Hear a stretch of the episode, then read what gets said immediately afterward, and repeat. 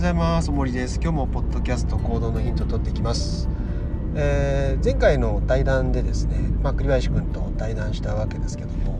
あの、こう物をこう考えていく時に一番こう難しいのが何気なく使ってる用語っていうものに振り回されてるっていうのがよくあるわけですよね。でそれはじゃあどういうことなのかっていうと例えばえー、じゃあ物の考える深さを深くしていきたいですとかってなった時にじゃあ深さがっていうその深さっていう人これ概念なわけですよ。でその深さっていう概念が自分の中でどれだけクリアに存在してるかっていうのがあの重要だわけですよね。でそこの概念が、まあ、クリアになればなるほど深いっていう状態がどういう状態かっていうのが自分で分かってるわけなんでそれに寄せていくことっていうのは非常に簡単なわけですよね。で浅く考えるっていうのはどういうことかみたいなことで、えー、言えばですねあの非常に分かりやすくなってくるわけなんですけどでも大概ここのじゃ深くしたいっていう願望はあるけれどもそれってどういうことなんですかっていうふうに、えー、聞き返された時にやっぱりこうなかなかこう明確なものが出てこないっていうのは別にこれはあの先ほどの栗林君との対談だけではなくて大方あのこういうような言葉に実は悩まされてるっていうことに実は気が気が付かないっていう、えー、状態が実はほとんどなんですよね。でじゃあ深いって一体何だろうかっていうその問いを持つことこそ結構深いんですよ。意味わかりますかね？大方の人がじゃあその深いわとかって言うけどじゃあその深いわってどっから来てんですかって話じゃないですか。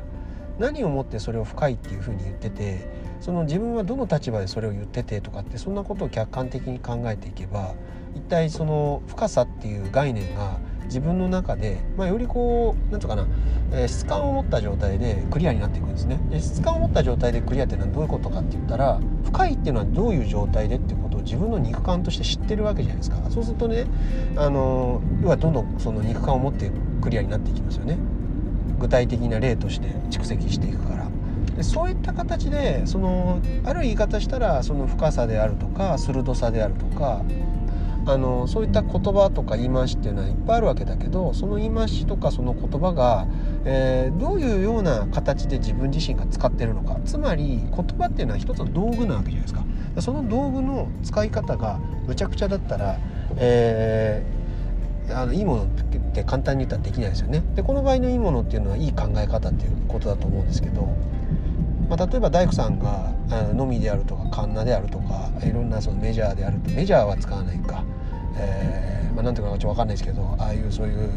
えー、はかりみたいなものをですね適当に使ってあの正確な建物が建てられるかっていう話なんですね。だから言葉そのものを、えー、適当に扱ってるんであれば当然適当なものしか出てこないしで言葉っていうのは厄介なことであの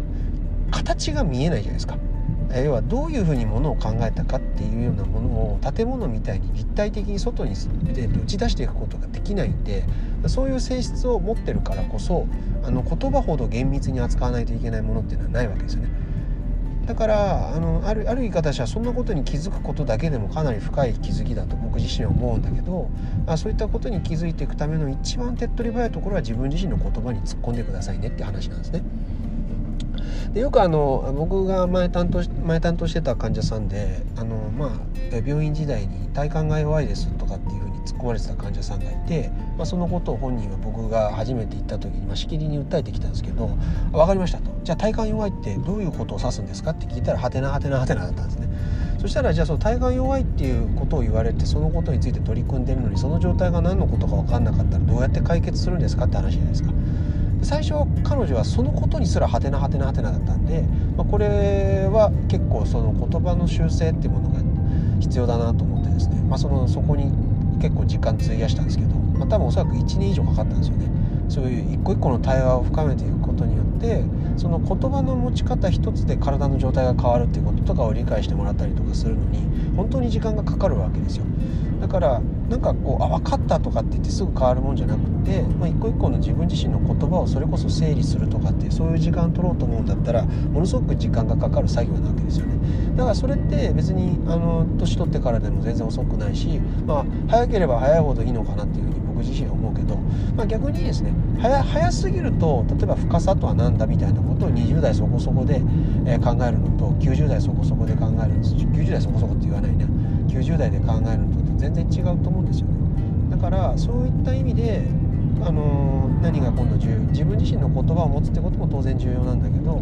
相手がどういうえー、立ち位置というかどういう考えでもってその言葉を使ってるのかっていうことをきちっとこう観察したりとか、えー、聞いていくっていうことが非常に重要になってくるわけですよね。そうすると自分自身の言葉の持ち方との違いっていうことに気がついていって、えー、よりブラッシュアップできるかもしれないし今の自分自身の、え考えの何て言うのかな深さっていうものがどこにあるのかっていうことも相手を通して理解できるかもしれないので、まあ、そういう意味ですごく本当に雑談とか対話っていうのはあの重要で、まあ、あの皆さんも特に意識してなければ、まあ、単に世間話して終わるみたいなことで終わっちゃうこともあるかもしれないんだけど、まあ、僕自身は、まあ、栗林君との対談も含めていろんな人との対談の中で、まあ、言葉を整理していったりとかその言葉が持つ深さが自分自身との違うんであればやっぱそこら辺とかって気にな気になったりもするし、まあ、いろいろとですね対話を通して気づかされることっていうのがいっぱいあったわけですよね、まあ、だからこそいろんな問いを持つに至ったわけですけど。なんで、まあ、皆さんもですね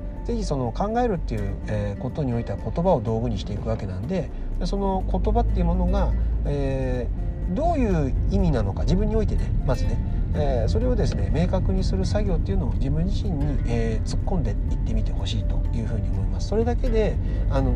深さだったり鋭さっていうのがどんどん得られるようになってくると思いますのでまあ一番こう問答のいい形式っていうかあの現象的な形式って自問自答だと思うんで、まあ、それがねきちっとできるような、えー、人になれば、えー、ある程度ものを自分で考えるっていうことは可能になると。まあ、そこまで、えー、主にクラブ国語クラブ治療クラブ、えー、通してですね、え、サポートしていきたいと思ってますんで、